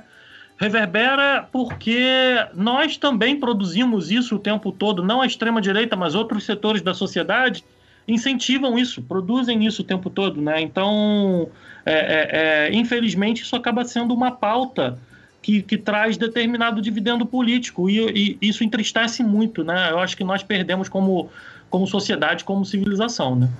É, o... Esse tema já apareceu aqui várias vezes, né? É, nós, como sociedade, permitimos isso, é exatamente isso que você disse. A gente teve uma conversa sobre drogas com, com o professor Paulo Pereira da PUC. É, eu perguntava para ele sobre a política de redução de danos, como que, que isso não vai para frente aqui no Brasil, é cada vez mais punitivismo. E, o, e o, o discurso dele era esse mesmo. Não, nós, como sociedade, permite, aparece um, um, algum, alguma liderança de direita com um discurso punitivista e a sociedade compra. No, no, no último episódio a gente estava falando uh, com o Leonardo Sakamoto sobre a esquerda no Brasil e, e, e essa reordenação. E é a mesma coisa. É, nós, nós estamos reabrindo uma série de temas, né? Que a gente achou que, que, que, tinham sido resolvidos, sobre questão de, de aborto, de, de fetos acéfalos, de tratamento a LGBTs, direitos de mulheres, de, de outras minorias. A gente que achou que isso tudo estava resolvido e essas coisas estão voltando, né? É, porque tem reverberação na sociedade. A nossa sociedade é essa aí, a sociedade que elege o Congresso mais conservador da história do Brasil. É, então, a, o caminho é longo e, e, vai ser árduo, não vai ser fácil. Eu, eu lamento muito, Geraldo, que isso esteja acontecendo em relação a um país vizinho nosso, a Venezuela, porque historicamente nós, nós sempre fomos distantes da Venezuela, né? É, o, o, Gustavo vai entender o que, eu, o que eu vou colocar, mas a própria região amazônica, a fronteira norte nossa, né, nos distanciava da Venezuela, porque nos, nós sempre fomos voltados para o Atlântico para a Europa e para os Estados Unidos, e os venezuelanos também não olhavam para baixo, eles olhavam para o Caribe e para os Estados Unidos. A partir de um certo momento, nós chegamos a olhar com mais intensidade uns para os outros. E agora que o país vizinho passa por uma situação de dificuldade, né, seja lá por que motivo for, nós temos esse tipo de campanha de forma ostensiva, de, de desqualificação e de transformação do, de um país vizinho, de seus migrantes em um problema, em um problema sério, a ser tratado de forma xenófoba, isso, isso traz consequências. Isso, isso, isso nos traz dificuldade, isso, isso traz a velha imagem do Brasil subimperialista, a imagem do Brasil distante da sua região. É, é, nós, no momento em que nós deveríamos acolher e, e ser ponderados, no, ao mesmo tempo acolher e ter respeito com, em relação ao que está acontecendo lá, sermos um país mediador, ponderador, não, nós viramos uma, viramos uma espécie de fortalecedor de um discurso de ódio, então e, e de construção de uma narrativa irresponsável é, é muito ruim para o médio e longo prazo da política externa brasileira. Eu né? vou além, Léo. Não é só irresponsável, não. É hipócrita, né? É hipócrita. É, é extremamente hipócrita, porque é, umas semanas atrás é, é, tinham as notícias circulando aí sobre o, o, o calote que a Venezuela deu é, no, no BNDES, no governo brasileiro. É, E, e agora, calote em quem, né? Porque é, quem, quem, quem, contraiu essa, essas dívidas são dívidas de exportação de produtores brasileiros. Quando a, Merco, a, Venezuela entrou no Mercosul, os grandes apoiadores eram a indústria paulista que queriam que vender tudo, a torta e a direito, é, para a Venezuela. Então, quem, tá financi... quem foi financiar, esse dinheiro não saiu do país. Né? A dívida trocou de mão, mas esse dinheiro não saiu do país. Esse dinheiro foi para financiar a indústria paulista, é, que se beneficiou enormemente é, desse financiamento. E agora é, vai dizer que, que, eles não sabiam que isso podia acontecer, ou que. É, que, que, que quer dizer, é uma hipocrisia.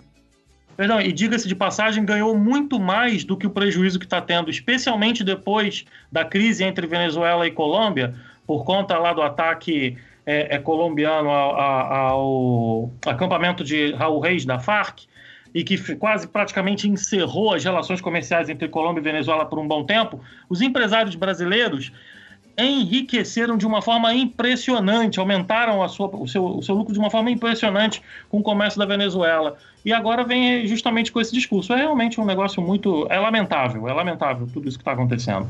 Gente, eu queria agradecer demais a participação de vocês. A gente está entrando aqui já madrugada dentro. Hum. E acho que foi um papo super proveitoso aí para os nossos ouvintes. Mas eu não vou deixar vocês irem embora sem vocês responderem a, a pergunta que é a marca do programa, né? Com vocês, a gloriosa Nazaré. Eu juro, eu nem estava lá. A culpa não foi minha, foi dela. Essa maldita escada que derrubou a minha amiga. A mesma escada assassina que matou o Zé Carlos. Amor da vida.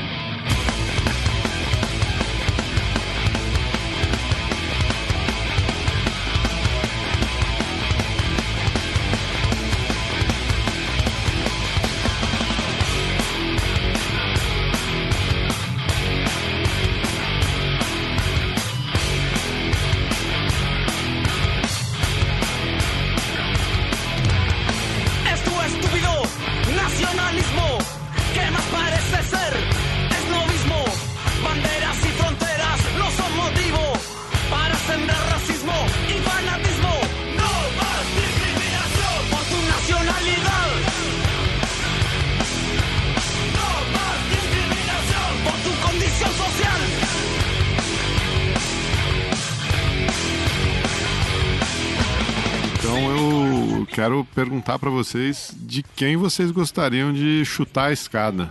É, para falar de um só? Pode ser um chute coletivo, tem, do tipo tem, chutar... Fique à vontade. Tem uns ao concurso, viu, Lau? Tem uns ao concurso. É. Não, eu vou, eu vou tentar sair pela tangente, assim, é, é, é não, é já deve ter acontecido, eu já vi alguns, mas já deve ter acontecido. Eu já falei de, de, também não vou, não vou repetir o que eu disse, e vou, vou, vou sair um pouco do nosso tema. Eu vou chutar uma, a escada bem chutada do Gilmar Mendes, viu? Caia de cabeça, mas assim, sem chance de recuperação. de sinceridade de coração. Mas assim, a, a lista é enorme, é gigantesca. Né? Não dá para chutar só a escada. Tem que, tem que derrubar um andar um prédio inteiro. Fica, fica o Gilmar Mendes. Fica com... eu, eu, também não vou nem perguntar por quê, porque senão você vai ficar mais 10 minutos explicando todos, é, os, todos é... os motivos. Vou recitar um poema, Gilmar Mendes, pessoa horrível, né?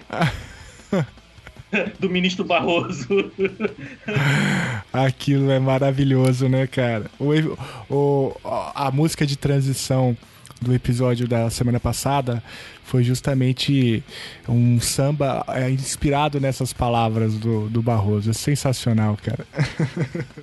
Bom, é, eu chuto a escada para as pessoas xenófobas do, do Brasil, mas especialmente de Roraima, que parecem esquecer do passado recente, que a migração brasileira que ditava uh, esse fluxo migratório e que hoje simplesmente esquecem de qualquer laço de fraternidade, de amizade, uh, enfim, de solidariedade ao povo venezuelano.